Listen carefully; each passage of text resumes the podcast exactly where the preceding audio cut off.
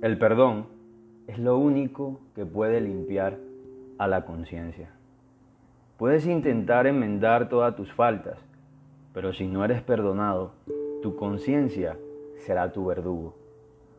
Mucho se ha hablado sobre el perdón, y no está de más decir que esta virtud es hasta terapéutica, pues el propósito del perdón es precisamente liberarnos, liberarnos de la deuda que la venganza nos obliga a cobrar liberarnos de las ataduras del rencor y del odio, incluso liberarnos de nuestra propia conciencia que reiteradas veces actúa como nuestro juez y verdugo al mismo tiempo.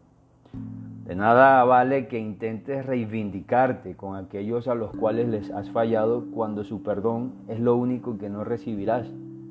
De nada te sirve buscar un indulto por tus pecados y recibir absolución de sus consecuencias, pero aún así tú no eres merecedor del perdón.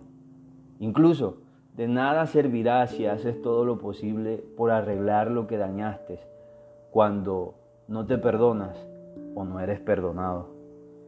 La falta de perdón es la sentencia a una ejecución lenta y progresiva que te lleva a un cementerio llamado culpabilidad y remordimiento. Si no perdonas, si no eres perdonado y si no te perdonas, o cualquiera que haya sido la transgresión, lamento decirte que tu conciencia se convertirá en tu verdugo.